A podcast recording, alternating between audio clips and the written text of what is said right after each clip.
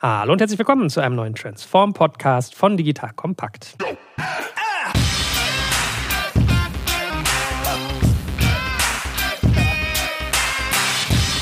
Mein Name ist Joel Kaczmarek und heute bin ich in doppelt potenter Begleitung. Wir reden nämlich über das Innovationsökosystem Signals. Sprich, ich möchte gerne allen Menschen, die heute hier zuhören, mal mit ans Herz bringen oder nahebringen, wie man denn eigentlich so ein Innovationsökosystem baut, wenn ich ein großer Konzern oder ein Mittelständler bin. So, und Signals ist eine sehr spannende Einrichtung, die an Signal Iduna eingedockt ist. Wir werden auch ganz viel über Fehler lernen. Ja? Also glaubt nicht, dass es hier nur irgendwie Partyfeiern ist, aber dort passieren ganz viele Dinge. Einerseits wird das nämlich genutzt, um Partnerschaften zu bauen, sowohl intern wie als auch extern. Es geht um Beteiligung. Wir werden natürlich auch darüber reden, wie wählt man eigentlich den Fokus für so ein Innovationsökosystem aus? Was macht man in so einem Coworking Space und wie funktioniert das eigentlich? Und es gibt natürlich auch einen spannenden Führungsaspekt, nämlich eine weibliche Doppelspitze, was ich sehr, sehr toll finde. Und ich habe so ein schönes Zitat mitgenommen eingangs von den beiden Damen, mit denen wir jetzt gleich reden. Das heißt, die Welt aus Gründeraugen betrachten. Meine Social Media Verantwortliche, die Franzi, wird das bestimmt als Zitat rausgreifen. Das ist sozusagen heute unser Fokus. So, und da haben wir heute Saskia hier und Solveig. Den Namen musst du mir gleich erstmal noch erklären, aber wir fangen mal mit Saskia an. Erzähl doch mal, was du machst, wo du so herkommst und dann gehen wir auf die Spuren dieses spannenden Namens. Jo, hallo, mein Name ist Saskia und ich bin seit zwei Jahren bei Signals und habe hier das Pre-Seed-Programm aufgebaut und bin jetzt seit Anfang des Jahres auch zusammen mit Solveig Co-Lead bei Signals. Was habe ich vorher so gemacht? Also mein Hintergrund ist sowohl im Venture Capital als auch im Venture Development, also quasi auf beiden Seiten irgendwie so des Startup-Tisches. Ich habe für Medienhäuser in Startups investiert und unter anderem bei Project A dann auch operativ Startups unterstützt. Genau. Und jetzt bei Signals bringe ich quasi beide Seiten so zusammen. Ich wollte gerade sagen, du bist ja perfekt hier. Mensch, guck mal. Der Aber hallo. Kollege Heinemann ist ja auch irgendwie bei uns Podcaster. Ich mache irgendwie was mit Medien. Also der, ich hätte ja nicht besser rekruten können hier. Sehr gut. So, und jetzt zu dir. Es ist ja schön, wenn jemand anders auch mal einen schwierigen Namen hat, nicht nur ich. Da leidet man in der Schule, ne? Da leidet man sehr in der Schule und im Ausland, muss ich auch sagen, leidet man manchmal auch. Aber wenn man einmal den Namen verstanden hat, vergisst man ihn nicht wieder. Deswegen, es hat auch was Positives. Wo kommt der her? Der kommt aus Norwegen und mein Vater ist großer Fan von Per Gynt. Und in dem Stück gibt es eine weibliche Rolle, Solveig. Ich habe nichts mit Norwegen sonst zu tun, aber der Name. Ja, aber guck mal, jetzt hast du einen Podcast, kannst du sagen, hier, Mann, weiß nicht, wie mein Name ausspricht. Das haben hier tausende von Menschen schon gehört. Du noch nicht, hier, hör dir Eben. das mal an. Genau so. Gut, aber jetzt zu deinem Job, das ist ja das Spannendere. Genau, ich bin der zweite Teil der Doppelspitze bei Signals mit Saskia. Ich bin seit Mai dabei und komme aus dem Corporate Innovation Bereich. Ich habe die letzten fünf Jahre lang den Innovation Hub der Lufthansa mit aufgebaut und dann einen kleinen Sprung gemacht zu Brunswick in die Beratungswelt, äh, Krisenkommunikation im Politikbereich und konnte dann nicht widerstehen, als äh, der Ruf kam, gemeinsam mit Saskia das Thema weiter auszubauen und freue mich sehr, äh, dass wir heute hier sind. Vielen Dank für die Einladung. Ja, ein bisschen Sünde darf auch im Lebenslauf, habe ich schon gesagt, ne? Beratung ein bisschen. muss, muss mal sein, muss mal sein. So, ihr beiden. Aber was mich jetzt als erstes ja mal interessieren würde, ist, es ist ja so ein Stück weit so, dass das irgendwann en vogue wurde, als Konzern, Mittelständler, sich so ein Innovation Lab oder so ein Hub oder so eine Digitaleinheit zu halten. Und man hat das Gefühl, bei vielen zündet das gar nicht so. Du hast jetzt schon zwei sozusagen hinter dir oder einen hinter dir, einen noch äh, vor der Brust. Was hast du so für Erfahrungen gemacht? Worauf gilt es zu achten, wenn man so etwas tut? Ich glaube, erstmal viel Resilienz aufbauen. Ich glaube, es ist ein großes Stück Arbeit, diese beiden Welten zusammenzuführen und auch ein Verständnis für beide Seiten aufzubauen. Aber warum ich mich jetzt auch nochmal entschieden habe, in den Bereich zu gehen, ist, dass ich nach wie vor daran glaube, dass wenn wir es richtig hinbekommen, wir wirklich viel, viel hebeln können, wir beide Seiten besser machen können, wir beide Seiten innovativer gestalten können, das hebeln, was wir an Assets haben und damit eigentlich auch, wenn wir jetzt groß reden wollen, auch wirklich den Standort Deutschland nochmal ganz anders positionieren im Bereich Digitaltransformation. Und den Glauben habe ich trotz mittlerweile fast sechs Jahre rein Corporate Innovation nicht verloren.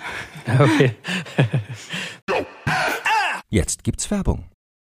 Aufgepasst, heute möchte ich dir einen unserer Partner vorstellen, der für dich wichtig ist, wenn du einen Börsengang planst und gut abgesichert sein möchtest. Und zwar Risk Partners, einen renommierten und führenden Spezialversicherungsmakler, der sich auf die Absicherung anspruchsvoller Haftungsrisiken im Zusammenhang mit IPOs, Duallistings, SPAC, D-SPAC-Transaktionen und allgemeiner Kapitalmarkthaftung im Rahmen der D&O-Versicherung spezialisiert hat.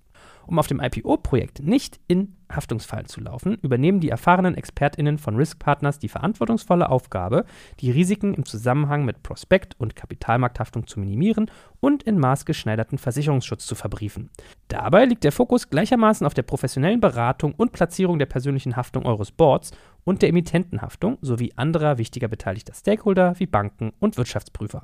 Erfolgsfaktor von Risk Partners in vergangenen Deals ist das eingespielte Team, das bestens vernetzt ist, auch in internationalen Märkten, um weltweite Versicherungskapazitäten abrufen zu können. So können auch Versicherungssummen von mehreren hundert Millionen Euro ideal strukturiert und prämieneffizient gestaltet werden. Das Team hat bereits Unternehmen aus dem DAX und MDAX-Segment erfolgreich bei Transaktionen begleiten dürfen und hat insbesondere auch Track Record bei zahlreichen Nasdaq-IPOs bekannter deutscher Foreign Filer aus den Branchen Life Sciences und Tech. Wenn ihr also einen Börsengang plant oder auch eine Kapitalaufnahme oder Listing ansteht, meldet euch gerne bei Risk Partners. Dafür habe ich euch unter digitalkompakt.de slash riskpartners in einem Wort geschrieben eine Weiterleitung eingerichtet für alle Fragen zu Risiken und passendem Versicherungsschutz. Und wie immer findest du alle Infos auch auf unserer Sponsorenseite unter digitalkompakt.de slash Sponsoren. Jetzt geht's weiter mit dem Podcast. Wo hat man denn die größeren Widerstände, intern oder extern? Ich denke, so wie wir aus sozusagen extern kommen, haben wir intern die größeren Herausforderungen und die größeren vielleicht auch manchmal Kommunikationsschwierigkeiten, erstmal auf ein Level zu kommen, wo wir miteinander sprechen, wo wir auch angesehen werden als Verbündete, wo wir eine gleiche Vision irgendwie auch kreieren. Das ist, glaube ich, am Anfang die größere Herausforderung, ja. Ich zitiere immer so diesen Spruch, die da drüben geben das Geld aus, was wir verdienen. Ist das wirklich so eigentlich in der Praxis? Ist es so ein bisschen so Unbehagen in so einer Bestandsorganisation, Angst vor Veränderung und dann kommen da so eine jungen Menschen und hm. Ich glaube, dieses Thema junge Menschen entwickeln was in Berlin weit weg in so einem Labor ist definitiv ein Thema. Jetzt 2020 sind wir glaube ich schon einen Schritt weiter. Das merke ich jetzt auch gerade mit in der Kommunikation mit Signal Iduna, dass schon viel passiert ist. Die Angst vor Veränderung ist definitiv in manchen Bereichen sehr stark verbreitet, aber damals 2014, als ich angefangen habe in dem Bereich mit Lufthansa Innovation Hub, war es noch viel viel stärker, muss man sagen. Da wurden wir wirklich als Jugend forscht in Berlin tituliert und da merkte man eine große Sorge Sorge und auch das Thema, wie könnt ihr jetzt das Geld ausgeben, was wir verdienen, definitiv. Aber das haben wir ganz gut hinbekommen durch viel Kommunikation, durch viel Einladen, durch viel auch Austausch machen. Und das ist auch ein Grund, warum wir beispielsweise bei Signals jetzt unseren Open Studios haben, einen Bereich, wo wir wirklich an den runden Tisch Mitarbeiter, Kollegen, Startup-Player mit reinbringen und damit einfach auch eine Atmosphäre schaffen, wo wir gemeinsam an den Themen arbeiten können. Und das hilft einfach. Also Kommunikation, Kommunikation, Kommunikation, würde ich sagen, ist in dem Moment der Hebel. Berlin ist ja so ein bisschen ein Stichwort. Also ich habe an Aufhängung gedacht. Wie war das bei dir bisher aufgehangen in deinen Organisationen und auch jetzt bei Signals? Ist es so Greenfield-mäßig? Es schwimmt nebenher und man versucht es möglichst fernzuhalten von der Friktion und der Reibung der Kernorganisation? Oder ist das sehr nah dran und man sozusagen versucht genau das eigentlich reinzuatmen? Wie macht ihr das? Das finde ich jetzt auch ein spannender Punkt und ich glaube, es ist etwas, was wir sehr iterativ immer wieder angehen, immer wieder verändern. Ich war erstaunt, ehrlicherweise, als ich jetzt angefangen habe im Mai, dass wir sehr, sehr nah bei Signals auch mit der CDO Einheit arbeiten, was aber unglaublich, glaube ich, eine Stärke ist für uns, weil wir sehr, sehr eng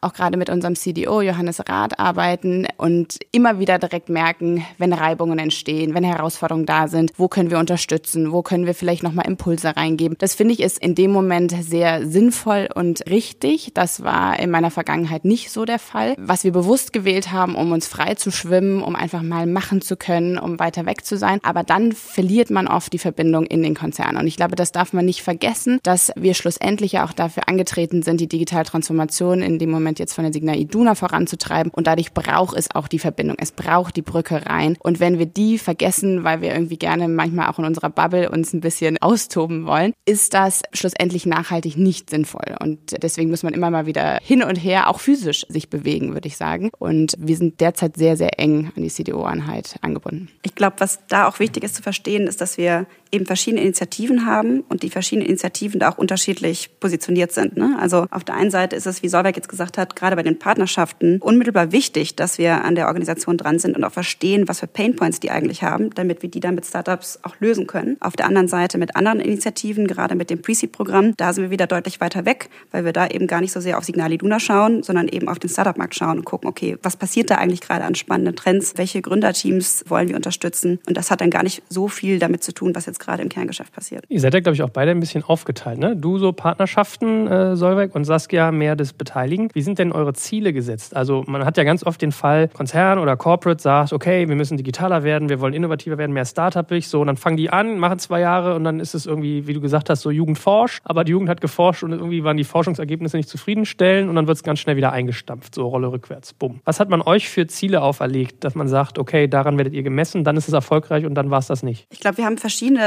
Ziele auch da wieder für die verschiedenen Initiativen. Ne? Also immer dann, wenn wir investieren, dann ist es relativ klar vorgegeben, hey, wir müssen irgendwie finanziellen ROI erbringen, gerade weil das Geld im Falle von auch dem unabhängigen Fonds Signals VC eben aus dem Asset Management kommt und jetzt nicht irgendwie strategisch vom Balance Sheet investiert wird. Das heißt, da ist relativ klar, es wird am Ende Kasse gemacht, haben sich diese Investments gelohnt oder nicht. Im Falle der Partnerschaften ist das sicherlich ein bisschen differenzierter. Also sicherlich geht es darum, erstmal ja, Business Units zu helfen. Also vielleicht werden wir dann gemessen in Anzahl an POCs oder Partnerschaften, die wir aufstellen, aber dann letzten Endes auch da an dem nachhaltigen Impact, der dann damit wiederum generiert wird. Absolut. Und ich denke, was sinnvoll ist oder was uns gerade hilft in dem Moment ist, dass wir eine Organisation im Hintergrund haben, die auch mutig ein bisschen vorangeht und versteht, wie sinnvoll oder wie wichtig in den Momenten jetzt gerade auch es ist, uns ein bisschen laufen zu lassen und gleichzeitig sind wir in einer sehr engen Abstimmung, gemeinsam zu entscheiden, was sind unsere Ziele. Also wir iterieren unsere Ziele, wir erarbeiten die Ziele gemeinsam, sei es die OKRs, die wir mit unserem Team auch entwickelt haben, wo wir sehr, sehr stark darauf einziehen, was ist eigentlich unsere Mission, was ist unsere Vision und uns dabei sicher sind, dass wir ein bisschen Zeit brauchen, um diese auch zu erfüllen.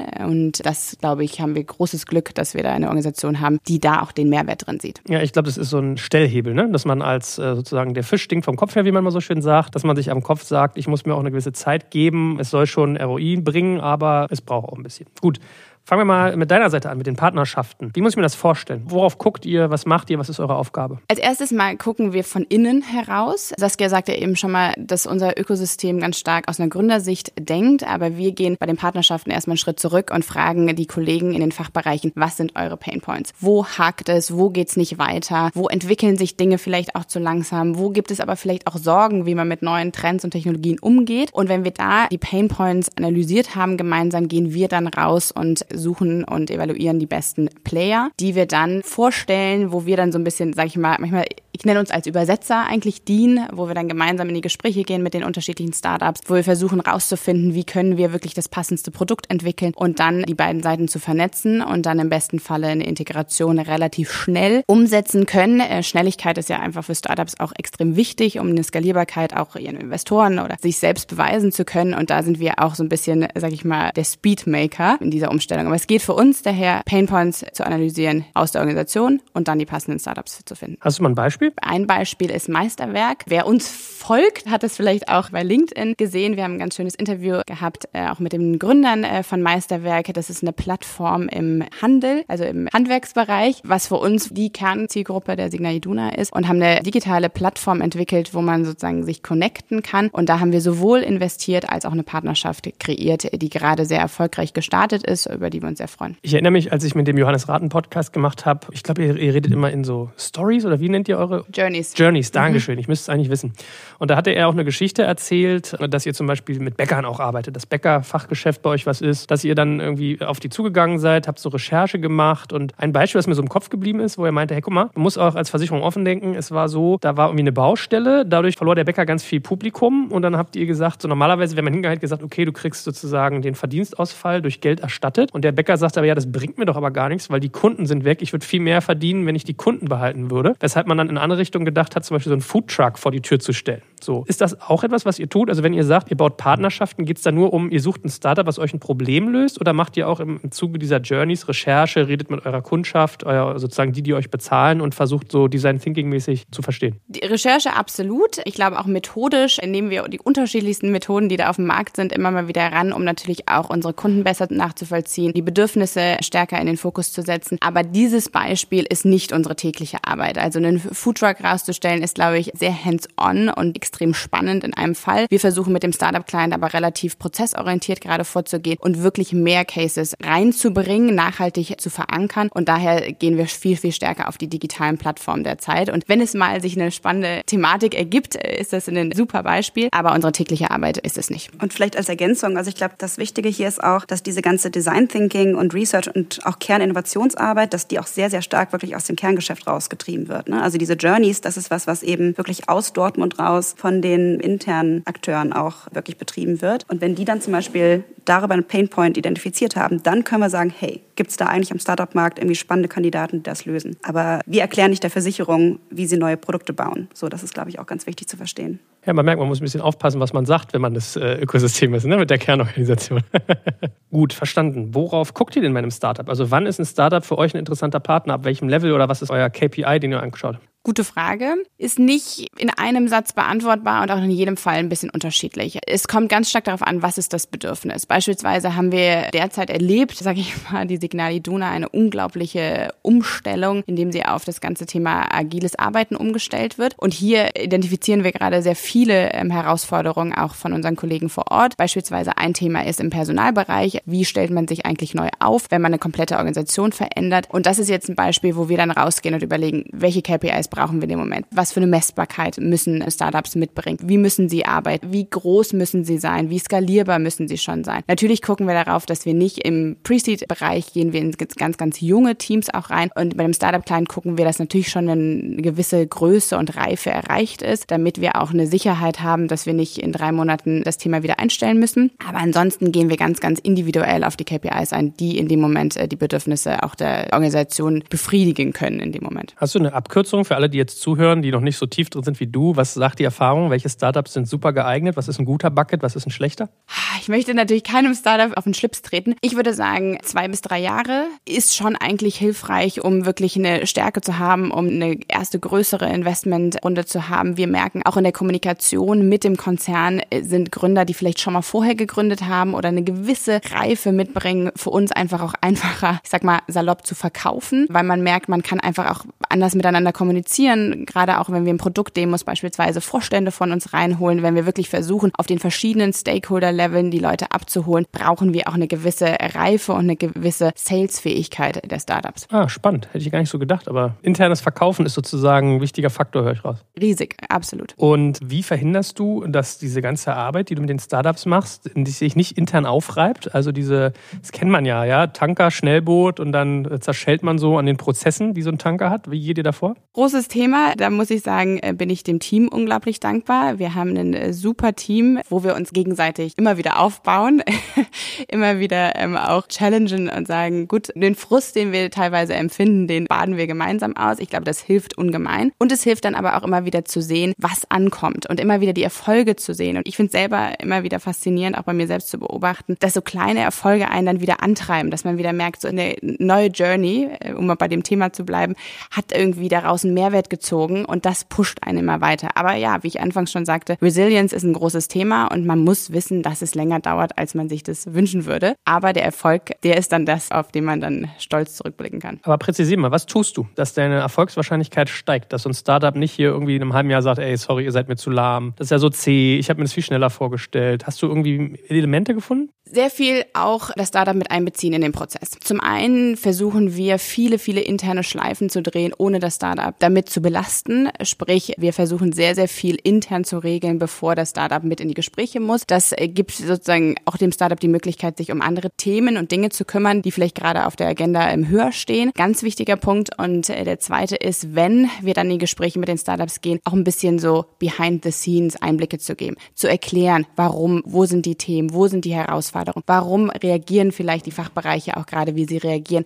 Also, dass man da ein Verständnis auf beiden Seiten bereitstellt, das ist ganz, ganz wichtig. Und da merken wir auch, man einen Dank auch von Seiten der Startups, die sagen, damit können wir jetzt arbeiten. Wir verstehen sozusagen die Herausforderung und gleichzeitig aber auch immer Perspektive aufzeigen. Was passiert nach dem Piloten? Wenn wir drei Monate in dem Produkt testen, was kann danach kommen? Was ist eigentlich die große Vision? Wie erarbeiten wir die Vision zusammen? Also immer die Leute mit einbeziehen und nicht so viel in der Blackbox arbeiten. Beteiligt ihr euch an allen Startups, mit denen ihr zusammenarbeitet? Nein, das ist eine ganz wichtige Abgrenzung für uns. Aber für uns ist das Pre-Seed-Thema und das Thema Startup Klein komplett separat. Wir sind extrem glücklich eigentlich darüber, dass wir ein Ökosystem schaffen konnten und nach wie vor weiterentwickeln, wo wir die verschiedenen Aspekte behandeln können, also sowohl Investments als auch Partnerschaften, aber die haben nichts miteinander zu tun, können aber. Jedes Startup, in was wir investiert sind, kann auch an unserem Startup-Client partizipieren, wenn wir einen spannenden Case sehen. Gleichzeitig können wir es auch komplett separat halten. Gut, und dann zur Herren der Münze, der lieben Saskia. Du verantwortest so hauptsächlich das Beteiligungsgeschäft, höre ich raus? Genau, also Signals Pre-Seed. Führ uns mal durch. Also was habt ihr denn für Beteiligungsaktivitäten insgesamt? Also Pre-Seed, macht ihr auch reguläres, ganz normales Venture Capital? Genau, also wir haben einmal unter Signals Pre-Seed das Founder Fellowship, das ist ein Gründerstipendium, 20k gibt es da Equity Free, das ist glaube ich das Besondere an dem Konstrukt. Also da sind wir quasi noch no strings attached von beiden Seiten. Dann haben wir die Möglichkeit, auch im Rahmen von Signals Pre-Seed eben in der Frühphase auch zu investieren mit 150 bis 250k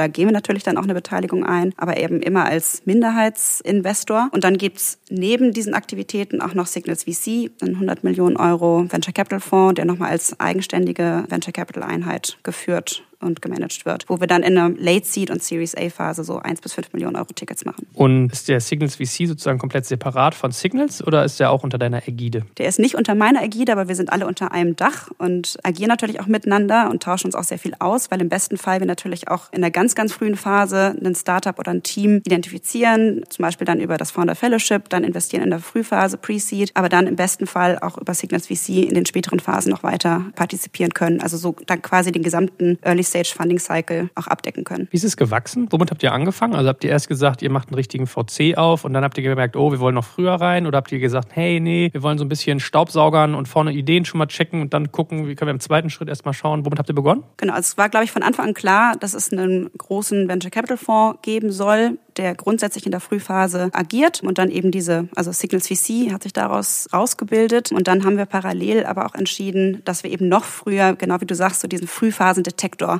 auch noch aufmachen wollen, wo wir vielleicht auch ein bisschen freier nochmal agieren können und einfach auch mal Experimente starten können, zum Beispiel über das Founder Fellowship, wo wir Spotlights vielleicht auf verschiedene Themen, zum Beispiel jetzt eben SME-Tech setzen können, auch ohne, dass man jetzt die ganz großen Investment-Tickets schon schreibt. Wie nimmt der Markt denn beide eure Angebote so an? Ja, natürlich sehr gut, aber auch da haben wir viel Erfahrung schon gemacht. Also im Bereich Pre-Seed sind wir gestartet mit dem Founder Fellowship vor eineinhalb Jahren mit der Hypothese, dass es gerade, wenn man jetzt mit so einem Corporate im Hintergrund kommt, viele Startups oder Gründer auch abgeschreckt sind, ne? weil sie sagen, boah, da kommt jetzt irgendwie dieser große, wie du sagst, das hätte ich jetzt Tanker. gefragt. Ja. Mhm. da kommt jetzt dieser große Tanker und dann will der irgendwie hier strategisch eingreifen. Da habe ich überhaupt keinen Bock drauf. So.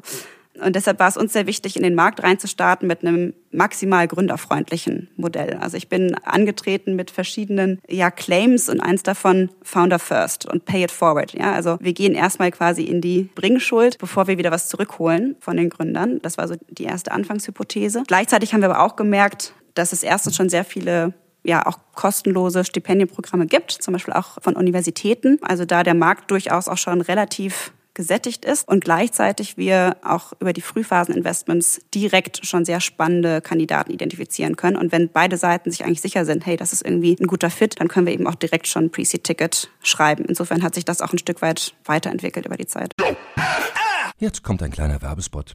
Aufgepasst! Heute gibt's Werbung in eigener Sache. Wir wollen dich nämlich besser kennenlernen, weil viele hören Woche für Woche unseren Podcast und dabei wissen wir gar nicht immer, wer genau diese Leute sind. Und natürlich wollen wir ja aber wissen, wer du bist, um unseren Inhalt auch an deinen Interessen ausrichten zu können. Und um das zu ändern, habe ich eine Umfrage vorbereitet. Dort kannst du uns erzählen, wer du bist und wofür du dich interessierst. Und was du davon hast, naja, ich meine, je besser wir dich kennen, desto besser können wir unseren Podcast an deine Bedürfnisse anpassen. Und dann spreche ich auch keine Werbung mehr für Penispuppen und Online-Casinos ein, wo dich womöglich ganz andere Dinge interessieren. Nein, kleiner Spaß und trotzdem, du tauschst fünf bis zehn Minuten deiner Zeit gegen viele Stunden noch bessere Unterhaltung und Tiefenwissen in der Digitalwirtschaft. Klingt für mich nach einer Win-Win-Situation und geh doch also daher mal auf die Seite digitalkompakt.de slash Umfrage. Fülle diese nach bestem Wissen und Gewissen aus und freue dich in Zukunft auf noch besseren Content auf Digital Kompakt. Ende der Werbung. Na, was ich gemerkt habe, eine meiner ersten Berührungen so mit Startup VC, also oder VC-Geschäfte nah an einem Corporate dran, war die Metro. Und was ich da relativ schnell gemerkt habe, war, dass es für viele Unternehmen attraktiv ist, wenn so ein Stratege, und du hast ja ganz recht, die sind ja schwierig. Einerseits, wenn man denkt, die regeln einem dauernd rein, die sind langsam, die sind nervig. Und vor allem aber sind die ja irgendwann auch so Signaling, also das sind wir bei eurem Namen fast, aber ich meine Signaling im VC-Sinne, wenn es an Exit-Kanäle geht, manchmal ein Problem. Ja, also wenn ich jetzt irgendwie ein Inshotech bin, ihr werdet beteiligt, das kann halt problematisch sein. So. Aber ich habe da gemerkt, dass es für die dann schon interessant ist, wenn es jetzt gar nicht mal nur das Geld ist, sondern wenn man A quasi appliziert wird auf so eine Salesforce. Metro zum Beispiel hat ja so Händler und bei euch ist es ja ähnlich. Ihr habt zum Beispiel meinetwegen jetzt Handwerker oder andere Berufe auch. Also macht ihr sowas, dass ihr hingeht und sagt, okay, guck mal, unser Asset ist, wir haben viele Mitarbeiter, die an der Front sind, wir haben Kundenzugang, wir können unseren Kundenzugang auf dein System applizieren. Du hast durch uns also nicht nur Cash und Know-how, sondern auch noch gleich zusätzlichen Umsatz. Genau, also das ist schon ganz richtig erfasst oder auch sicherlich, was für uns so Leitplanken sind. Also erstmal befinden wir uns wirklich in diesem Spannungsfeld, was du gerade aufgemacht hast. Wir wollen auf der einen Seite nicht zu strategisch sein. Deshalb investieren wir jetzt in dieser Früh-Früh-Phase auch nicht direkt in Insurtech, ja, weil das wäre irgendwie viel zu nah dran, ja, und für alle Beteiligten viel zu kompliziert. Und die wirklich guten Gründer kriegen wir dann vielleicht auch nicht, sondern wir gehen wirklich eher in diese ja adjacent oder angrenzenden Felder, wo wir sehen, dass es auf der einen Seite eben nicht zu strategisch ist, also dieser Konflikt vielleicht nicht so groß ist. Auf der anderen Seite wir eben total viele super spannende Assets haben. Ja, also insbesondere das ganze Thema Kundenzugang, sei es jetzt eben zu diesen SMI-Zielgruppen, wie jetzt eben im Handwerk, im Einzelhandel, in der Gastro etc. Potenziell aber auch im Bereich Krankenversicherung, Digital Health. Also es gibt ja so viele Themen, die man theoretisch andocken kann an eine Versicherung und wo in erster Linie auch das Startup davon profitieren kann, wenn es Zugang zu diesen Assets bekommt. Insofern ist das durchaus was, was wir auch irgendwo im Hinterkopf haben, wenn wir Startups screenen. Allerdings, und das ist, glaube ich, das Besondere jetzt eben an diesem Pre-Seed, an der Pre-Seed-Initiative, vielleicht auch in Abgrenzung zu dem Startup-Client. Hier gucken wir eben nicht in erster Linie, okay, was braucht jetzt die Versicherung? Ah, die braucht jetzt ein Handwerks-Startup, sondern wir gucken eben andersrum, okay, welche Startups können denn im besten Fall profitieren von der Verbindung mit uns. Aber eben immer als kann und nie als muss. Also wir sagen jetzt nicht, wenn wir beispielsweise Meisterwerk ist tatsächlich auch Investment, was wir aus dem Pre-Seed-Team raus getätigt haben, aber nicht, weil wir gesagt haben, da muss jetzt eine Partnerschaft raus entwickelt werden. Wir haben erst investiert, haben dann geschaut, gibt es da Partnerschaftspotenzial? Das loten wir jetzt gerade aus. Wenn das funktioniert, super für alle Seiten. Wenn es nicht funktioniert, dann stampfen wir das ganz schnell wieder ein, weil wir da eben auch ja in unserer Rolle als Investor natürlich eine Verantwortung für das Startup haben. Also ihr stampft dann die Kooperation. Die Kooperation. Nicht die Beteiligung. Hm. Nee, auf keinen Fall. Verstehe. Okay, kannst du nochmal auch vielleicht, das sollten wir vielleicht nochmal ein bisschen äh, festnageln, jetzt im weiteren Verlauf hier über die Details reden. Was ist denn euer Ziel beim Beteiligen? Ist es Verkaufen und ROI erzählen oder ist es manchmal auch die Dinger selbst kaufen und sich selber sozusagen die Innovationspipeline als Konzern optimieren? Nee, also die Dinge, die wir jetzt bei Signals machen, also sowohl bei Pre-Seed als auch bei Signals VC, da geht es ganz klar um finanziellen ROI. Also da geht es wirklich darum, sich zu beteiligen und im Endeffekt haben wir da auch eine ganz klare Exit-Orientierung. Also es soll am Ende auch wieder einen guten Cashflow zurückgeben. Also weil wie eingangs gesagt, das Geld kommt eben aus dem Asset Management und da sind wir auf jeden Fall auch ja, finanzielle Gewinne schuldig. Okay, weil dann würde ich doch umso mehr gucken darauf, dass, was ich als Kundenportfolio habe, auf was kann ich das anwenden, dann verstehe ich auch, äh, warum du sagst, der Fokus auf Insurtech ist bei euch nicht da, weil das waren ja eigentlich eher Kaufobjekte. Macht ihr das auch? Also gibt es bei euch auch in der Signal Iduna insgesamt einen Geldarm, der sagt, okay, ich gucke mir Fintech und Insurtech an, investiere da und zack, zack, saug rein, was für mich interessant sein könnte? Also das ist dann in der Tat etwas, was dann eher aus der Signal Iduna raus direkt getrieben wird. Ne? Und also wenn es jetzt um zum Beispiel M&A-Aktivitäten gibt und was, wo wir jetzt mit Signals eben nicht direkt involviert sind. Wir können da vielleicht irgendwie beratend tätig sein, aber das ist ganz klar nicht unsere Aufgabe. Warum habt ihr das so klar getrennt? Also dafür, dass ihr ja eigentlich so die Trüffelschweine an der Front seid und die guten Kontakte wahrscheinlich aufbaut für die Firma in die Startup-Branche. Warum macht man dann trotzdem das M&A-Geschäft separat von euch und ihr seid nur der Berater? Ja, ich glaube, es ist ganz wichtig, dass wir eben da auch genau diese Unabhängigkeit uns bewahren. Ne? Und ich glaube, das ist auch einer der Gründe gewesen, warum ich mich persönlich zum Beispiel auf für mich anfangs dieses Experiment-Signals auch eingelassen habe. Also ich habe jetzt nie irgendwie geplant, in ein Corporate Innovation-Umfeld, geschweige denn zu einer Versicherung zu gehen. Und was mich gereizt hat, war genau, dass wir eben diese Freiheit haben, auch unabhängig von der Direktive des Kerngeschäftes zu agieren. Und ich glaube,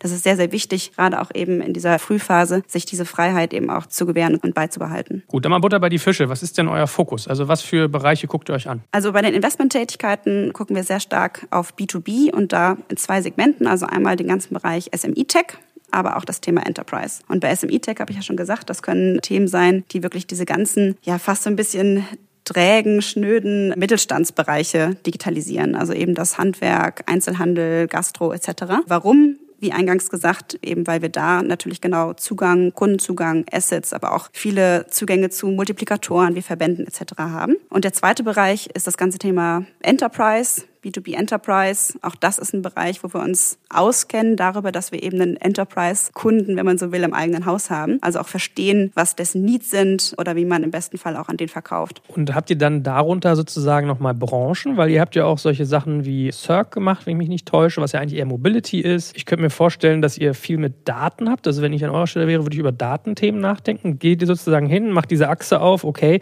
bei Circ zum Beispiel ist eigentlich nicht B2B oder habt ihr das nicht über Signals gemacht? Ich glaube, es gibt immer zu jeder Regel auch eine Ausnahme. Und Circ ist sicherlich dann die Ausnahme. Circ ist ein Investment aus Signals VC heraus. Jetzt natürlich Beteiligung an Bird, also wenn man so will, dem ersten Unicorn dann im Signals VC Beteiligungsportfolio. Und in der Tat das ist jetzt ein Case, der nicht aus dieser Enterprise-Logik herauskam, aber wo es einfach, glaube ich, ein spannendes Thema gab, einfach jetzt einen interessanten Markttrend und die Möglichkeit, eben in einen der starken Player am Markt zu investieren. Was vielleicht auch nochmal spannend in dem Kontext ist zu sagen, dass das Thema New Mobility und Digital Health für uns zwei Bereiche sind, die wir uns sehr intensiv angucken, auch aus einer Startup-Client-Sicht, auch aus einer Sicht, wie können wir da äh, die Kollegen weiter unterstützen, wie können wir da auch Wissensmitaufbau unterstützen, also wirklich so ein bisschen Knowledge Knowledge-Sharing machen. Und da ist das Thema New Mobility für uns auch so spannend, weil sich da die Signa Iduna auch als Vorreiter positioniert hat, wirklich neue Versicherungsprodukte anzubieten, wo wir uns dann oft schnell zurückziehen, weil wir sind keine Versicherungsexperten, keiner von uns im Team, aber wo wir natürlich die Brücke wieder darstellen zu den neuen Playern. Und ich glaube, das ist eine sehr, sehr spannende Entwicklung. Und da merkt man auch wieder, Saskia sprach gerade, zu jeder Regel gibt es eine Ausnahme. Ich glaube auch, es gibt äh, sehr viele verschwimmende Grenzen, was auch für uns spannend macht, auch immer wieder zu gucken, wo müssen wir uns agil anpassen. Und das sind so Bereiche, wo wir helfen, die spannenden Player zu finden und dann sozusagen übergeben und neue Versicherungskonstrukte wirklich entwickeln lassen. Beim Beispiel äh, Cirque ist das äh, so passiert, genauso wie bei Miles etc. Also wir haben da eine ganz äh, interessante Vorreiterrolle, die wir auch weiterhin ausbauen wollen. Ist das ein bisschen Auftrag auch der Organisation, dass man sagt, guckt euch mal Segmente an, wo es nötig werden könnte, dass wir unsere Policen überarbeiten, dass wir uns daran beteiligen und lernen oder ist das sozusagen nur positiver Nebeneffekt? Ich glaube, der Auftrag ist nicht so,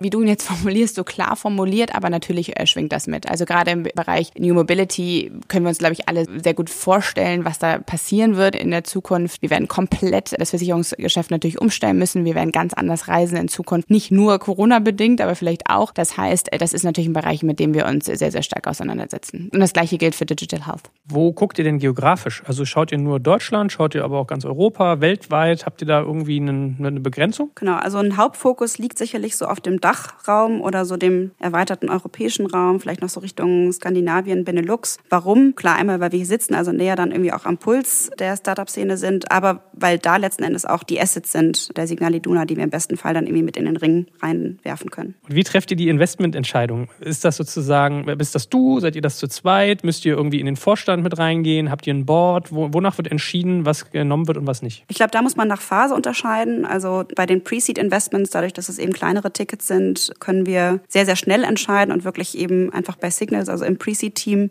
die Entscheidung treffen und dann gemeinsam nochmal mit dem Signals VC MDs letzten Endes nochmal sparen. Aber da sind wir sehr schnell und können direkt entscheiden. Bei Signals VC ist das ähnlich gehalten, aber da haben wir natürlich auch nochmal ein Board, was zusätzlich auch nochmal über diese Themen drüber schaut. Und wenn das alles nicht funktioniert, dann wird gewürfelt. Gewürfelt wird sicherlich nicht. Schade. Fände ich mal lässig. Aber das, aber das äh, kannst du sicherlich mal als Alternative aufmachen. Mal gucken, was besser performt. Naja, gut, egal. Anyway, wir schweifen ab.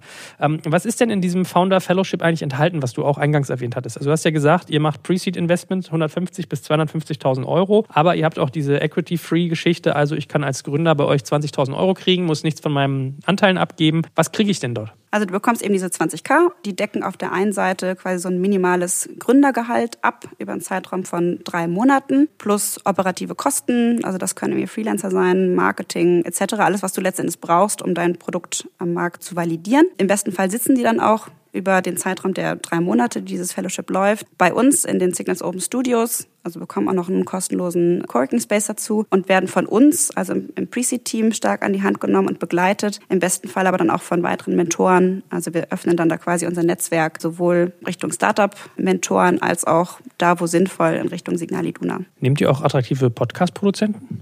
Wir nehmen mit Sicherheit auch attraktive Podcast-Produzenten, wenn sie gute Geschäftsmodelle mitbringen. Aber was ist denn bei euch Pre-Seed? Also geht ihr nach dem Alter der Firma, geht ihr nach dem Reifegrad des Geschäftsmodells? Also wonach entscheidet ihr, wer bei euch sozusagen dafür in Frage kommt? Genau, also sicherlich spielt Alter der Firma eine Rolle. Also die sollten jetzt nicht länger als irgendwie ein Jahr und schon rumwursteln. Na gut, dann ist der attraktive Podcast Mensch schon passé.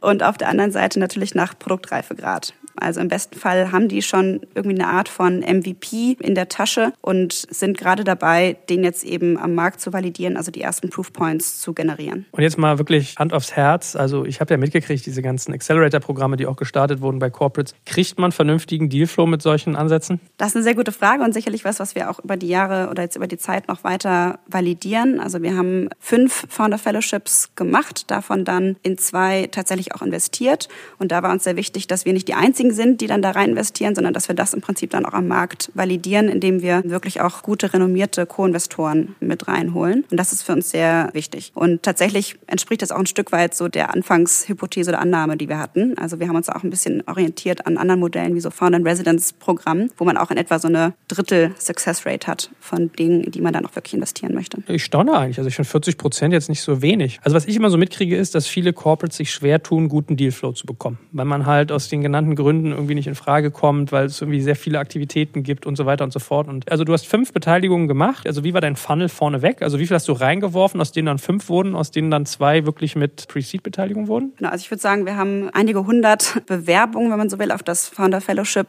gehabt im ersten Jahr und daraus dann, wie gesagt, diese fünf ausgewählt und wie gesagt in zwei investiert. Und äh, also eigentlich ein klassischer VC-Funnel. Und auch wenn wir jetzt eben verstärkt auf direkte Pre-Seed-Investments gucken, dann sieht das da sehr ähnlich aus. Also da gehen wir jetzt weniger hin und warten drauf, dass sich ein Startup bei uns bewirbt, sondern gehen viel, viel mehr selber auch aktiv in den Markt rein, machen Deal Sourcing, also schauen, was wird eigentlich gerade Spannendes gegründet, gehen natürlich auch sehr stark über unser Netzwerk an anderen Co-Investoren oder Multiplikatoren in der Szene, damit wir uns quasi nicht auf Good Luck verlassen, dass irgendwie gute Gründer bei uns anklopfen, sondern selber im Prinzip das Trüffelschwein sind, die genau die identifizieren. Unsere These ist hier auch ein bisschen, dass das Ökosystem, was wir versuchen gerade zu skizzieren, auch hilft, äh, den Dealflow natürlich zu steigern dass wir sagen, wir haben unterschiedliche Facetten, die wir bieten können und wir wachsen immer stärker, wir breiten unser Netzwerk immer stärker aus und bieten so vielleicht auch nochmal Assets und andere positive Effekte, die jetzt nicht nur rein durch einen Corporate Investment getätigt werden würden. Wie macht ihr denn sonst Marketing dafür? Also was tut ihr aktiv, um euren Dealflow zu steigern? Also auf der einen Seite, glaube ich, klassisches Deal Sourcing, wie jetzt auch jeder andere VC auch. Wir schauen eben, was gibt es so an spannenden Handelsregistereintragungen oder was kommt aus anderen Acceleratoren, aus Uniprogrammen etc raus. Also das sind so die, die klassischen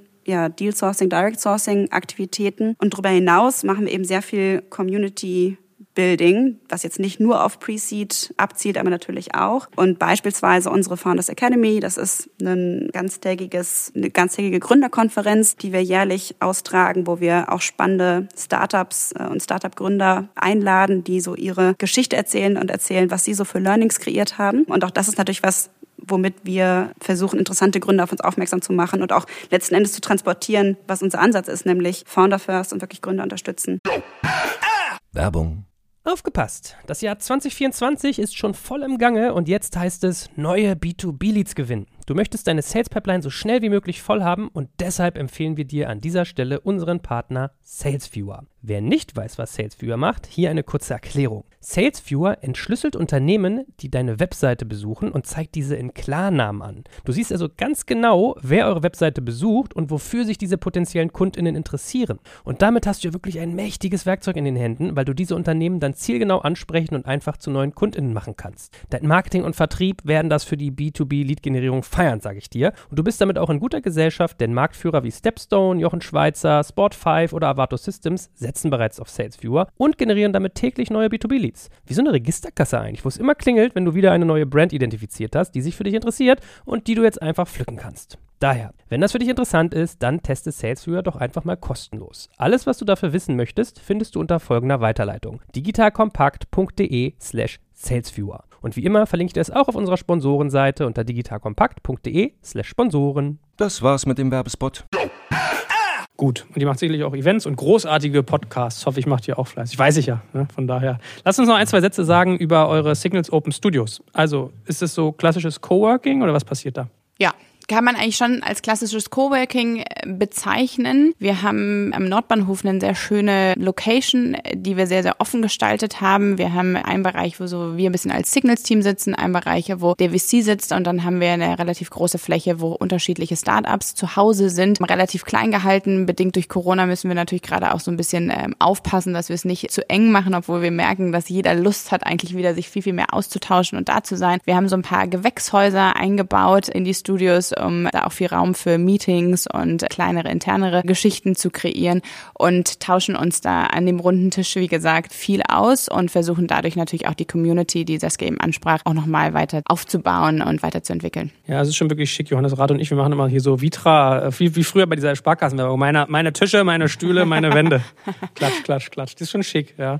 Aber sind die dann bei euch eingemietet oder ist es so programmmäßig, dass man sagt, hier drei Monate beschnuppern wir uns jetzt mal und dann kommt der nächste? Oder ist es wirklich so, hey, wir sind eine Fünf-Mann-Firma, können wir bei euch bitte auf ein oder zwei Jahre mieten? Letztlich beides. Also die Startups aus dem Founder Fellowship, die sitzen eben dann drei Monate bei uns kostenlos und wenn sie wollen, können sie danach natürlich noch weiter mieten. Aber wir haben auch viele Startups und zum Teil auch Freelancer, die einfach so zu uns kommen und die dann einfach sich klassisch einmieten, weil sie einfach dabei sein wollen in diesem Ökosystem. Und was zeigt die Erfahrung? Kommt dadurch Austausch zustande? Meine Coworking-Erfahrungen waren immer so, da war ich aber auch Mieter und der Vermieter war sozusagen eher ein, also nicht wie ihr, dass man strategisch sich jetzt sozusagen die Leute reinholte, sondern er war sozusagen ein Neutralum und mein Eindruck war, man kommt gar nicht so viel in Kontakt wie man denkt, bloß weil man sich Büroräume teilt. Wie ist das bei euch? Ich glaube, die ganze Bandbreite ist möglich. Also grundsätzlich ist es jetzt auch nicht so, dass wir sagen, wir sind jetzt darauf angewiesen, dass da jetzt irgendwie wahnsinnige Sachen passieren und wir mit jedem dieser Coworker jetzt irgendwie eine Partnerschaft eingehen oder dann investieren oder so. Aber letztlich glauben wir, und das bezieht sich sowohl auf den Coworking Space als auch auf Pre-Seed, auch auf diesen Serendipity Approach. Ja, also im besten Fall gibt es dann doch irgendwie beim Mittagessen irgendwie mal das eine interessante Gespräch, also den einen Coworker, der sich total gut mit PR beispielsweise auskennt und dann dem einen Startup da nochmal hilft oder das Digital Health Startup, was bei uns sitzt und dann davon profitiert, wenn dann doch mal die Kollegen aus der Krankenversicherung vorbeikommen. Also auch da so ein bisschen alles kann, nichts muss. Die Saskia kann gut so politisch korrekte Antworten geben, oder? alles trainiert, extra für den Podcast. Ist das so? Muss man sich als Corporate manchmal oder als jemand, der im verlängerten Arm eines großen Unternehmens arbeitet, sehr gut überlegen, was man sagt? Wahrscheinlich schon. Wir haben im Vorfeld ein bisschen gesprochen und ich muss sagen, aus meiner vorherigen Zeit haben wir relativ wenig uns sagen lassen, was wir sagen wollen oder nicht und sind relativ äh, mit dem Kopf durch die Wand. Und ich glaube, es gibt für jede Zeit auch die richtige Antwort. Die Frage ist, wir bestehen gerade mit Signals an einem Punkt, wo wir sehr viel Freiheiten bekommen, wo wir sehr viel äh, Vertrauen bekommen und wo wir gemeinsam an der Vision arbeiten. Und ich glaube, da hilft man und unterstützt man sich auch gerne. Und dann gibt es Zeiten, wo man weiß, man muss so ein bisschen mehr auf den Putz hauen und muss sozusagen auch ein bisschen rebellischer auftreten, damit Dinge umgesetzt werden und damit Dinge auf die Straße kommen. Und ich glaube, für beides gibt es Zeiten und wir befinden uns gerade in der Zeit, auch irgendwie gemeinsam die Visionen zu schärfen. Und da ist Politik manchmal auch ganz hilfreich. Ich will ja rüber moderieren zu euch beiden jetzt nochmal abschließend ein, zwei Sätze zu sagen, mal zu eurer Führungsstruktur. Also verstehe ich das richtig? Ihr seid beide sozusagen äh, quasi die Köpfe hinter Signals? Ganz genau. Ja. Und was habt ihr für Erfahrungen gemacht? Weil es ist ja traurigerweise ein seltenes Erlebnis, aber auch freut es mich auch gleichzeitig, dass man Frauen in Führungsrollen hat. Ist ja immer ein Thema bei uns in der Digitalbranche. Äh, dann auch noch gleich zwei Doppelspitzen. Also Doppelspitze ist schon besonders. Frauenquote ist auch immer ein Thema. Wie geht es euch damit? Wunderbar, sonst hätten wir, glaube ich, dieses Konstrukt so nicht gewählt. Also tatsächlich habe ich mir bewusst eine Doppelspitze gewünscht und insbesondere Solveig als zweiten Part dieser Doppelspitze auch gewünscht, weil ich glaube, dass wir uns total gut ergänzen, eben auf Basis unserer Hintergründe, also sowohl dann eben dem Investment- Startup-Hintergrund als auch eben so der Corporate Innovation und auch Konzernperspektive, die Solberg dann nochmal mit reinbringt, die mir zum Beispiel total fehlt. Also das war, glaube ich, für mich schon mal total einleuchtend, also dass wir uns da einfach inhaltlich ergänzen, aber gleichzeitig eine total gute Vertrauensbasis haben und wirklich gemeinsam auch ein Stück weit durch dick und dünn gehen und uns eben beide nicht nur als Kollegen, sondern eben auch als Sparringspartner haben, um gerade vielleicht schwierigere Themen auch gemeinsam zu diskutieren und dann noch zu lösen. Ich glaube, wir sind beide sehr, sehr positiv auch überrascht von dieser Situation, die auch neu für uns ist. Wir sind nicht naiv reingegangen, würde ich sagen. Wir haben uns auch viel vorher ausgetauscht, wo wir vielleicht auch Herausforderungen sehen und sind beide gerade einfach extremst äh, glücklich darüber, wie gut wir uns unterstützen, wie gut wir uns challengen auch. Und ich glaube ganz sicher, dass wir besser werden durch die Zusammenarbeit miteinander. Und deswegen ist für uns Doppelspitze gerade auch ein Thema, was man wirklich auch, glaube ich, mehr pushen sollte und was einem auch Freiheiten gibt, einfach auch in so einem Sparing im Zweifel bessere Entscheidungen zu treffen. Also ich erinnere mich nämlich, mein Investor damals gesagt, hey Joel, es ist alles schön und gut, wenn man diskutieren kann, aber es muss einen CEO geben, es muss einen geben, der die Entscheidung trifft. Lustigerweise war sein erfolgreichstes Portfoliounternehmen dann eine mit Doppelspitze, ja, wo er das erste Mal selbst das Wort Co-CEO gefühlt, also in meiner Wahrnehmung habe ich das vorher noch nie gehört, geschaffen hat. Wie ist das bei euch mit der Entscheidungsfindung? Also wer entscheidet denn, wenn es hart auf hart kommt? Ja, da kannst du. Ja. Da geht's schon los. Da geht's schon los. nee, ich glaube, das gut ist, dass wir eben auf der einen Seite auch die Bereiche haben, wo jeder kleine Verantwortung ist. Also eben Solberg beim Thema Startup Client und ich beim Thema Pre-Seed oder auch bei den Open Studios. Und ich glaube, Das funktioniert eben sehr gut, weil wir da genau wissen, wer die inhaltliche Verantwortung hat. Auf der anderen Seite gibt es eben super viele Querschnittsthemen. Also sowohl die Frage so der grundsätzlichen strategischen Ausrichtung, aber auch so allgemeine Teamführung oder eben auch Querschnittsthemen wie Kommunikation, Vermarktung hat sie vorhin angesprochen. Und das sind dann Dinge, die wir tatsächlich gemeinsam diskutieren. Und da braucht es dann auch nicht den einen der dann da irgendwie die finale Entscheidung trifft, sondern wir finden dann gemeinsam auch zu einer guten Lösung. Zumindest haben wir das bisher sehr, sehr gut gemeistert. Dafür gehört wahrscheinlich, dass man sich sehr, sehr viel austauschen muss. Also Kommunikation ist, glaube ich, key in dem Moment und wir setzen uns viel zusammen, wir besprechen viel, wir haben sozusagen eine große Agenda auch zwischen uns und dadurch entscheiden wir die Dinge gemeinsam. Aber das ist vielleicht was, was man bei einer Doppelspitze einfach mit einplanen muss, dass man diese Kommunikationsbereiche auch wirklich dann sich nimmt und wirklich sich viel austauscht. Und ich meine, ich will jetzt nicht so eine Gender-Nummer draus machen. Und ich weiß, es ist undankbar, dass ich euch das frage. Aber wenn ich jetzt so an Versicherungsbereich denke, ich sage nicht eure Versicherung, aber Versicherungsbereich, und dann habe ich hier so Stromberg oder sowas vor Augen. So, und auf der anderen Seite Startup. Passiert es euch, dass ihr mit Themen irgendwo hinkommt und dann werdet ihr irgendwie nicht respektvoll behandelt? Dann sagt jemand hier irgendwie, ach, Schätzchen oder die Tussi oder sowas.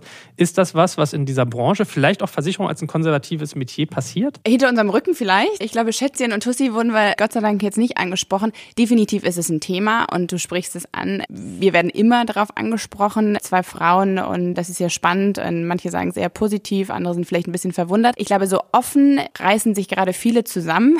Es gab vielleicht auch zu viele Skandale in äh, der Vergangenheit. Ich muss sagen, in der Vergangenheit habe ich das äh, mehr erlebt.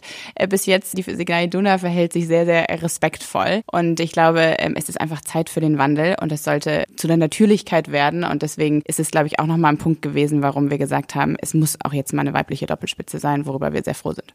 Also ich finde das ja total geil, aber ich höre das so oft. Also man sagt ja auch immer, wenn man selbst nicht irgendwie schwarz ist, weiß man nicht, wie es einem mit Rassismus geht. Wenn man selbst keine Frau ist, weiß man nicht, wie es mit einem mit Diskriminierung geht. Und deswegen, also ich versuche da immer auch mal das Ohr auf die Schienen zu legen und mal zu lernen von anderen. Also ich lerne von euch jetzt aber gerade, es geht. Es ist sozusagen aushaltbar. Oder wie war das bisher? Ich meine, ihr habt auch eine Karriere vor dem gehabt, was ihr bisher tut. Auf jeden Fall. Also tatsächlich muss ich auch sagen, dass jetzt in unserem direkten Umfeld, in der Signal Iduna, also gerade in der CDO-Einheit, das jetzt nie ein Thema war. Und ich glaube, da auch jetzt nie auf irgendwie Genderrollen reduziert worden ist. Interessanterweise kriegen wir das tatsächlich eher so von außen mit. Ne? Also jetzt eben in Interviews oder so wird immer auch dieses Thema angesprochen. Ich finde es eher interessant, dass es da immer wieder hochkommt. Da merke ich das viel mehr, ehrlich gesagt, als jetzt so in meinem Daily Doing. Habt ihr denn den Eindruck, dass ihr anders führt, als es vielleicht ein Mann oder zwei Männer oder ein gemischtes Team tun würde? Schwer zu sagen. Man kann das aus der Innenperspektive immer nicht so richtig rausklamüsern. Also vielleicht ist einfach die Tatsache, dass wir uns für dieses Führungsmodell entschieden haben, eher auch ein weibliches Attribut. I don't know.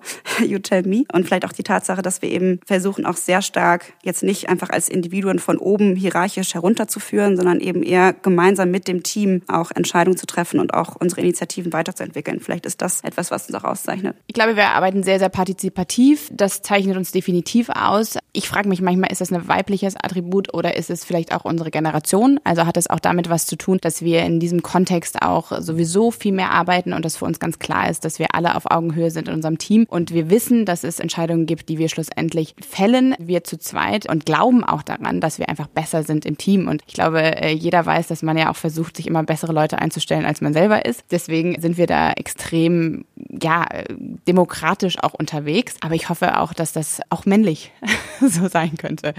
Also ich feiere das ab. Ich finde das ganz, ganz super, dass ihr das so macht. Und mich würde das freuen, wenn das mehr Menschen tun würden. Also ich gehöre eher zu der Fraktion, es weckt meine Neugierde und Begeisterung, als dass ich sage, das ist ja komisch. Also ich wüsste gar keinen Grund, warum das komisch sein soll. Ja? Wir auch nicht.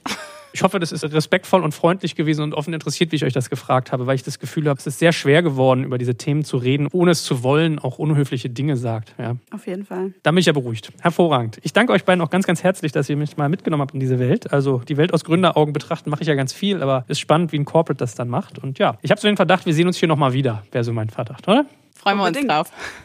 danke euch. Danke. Vielen Dank, Joel.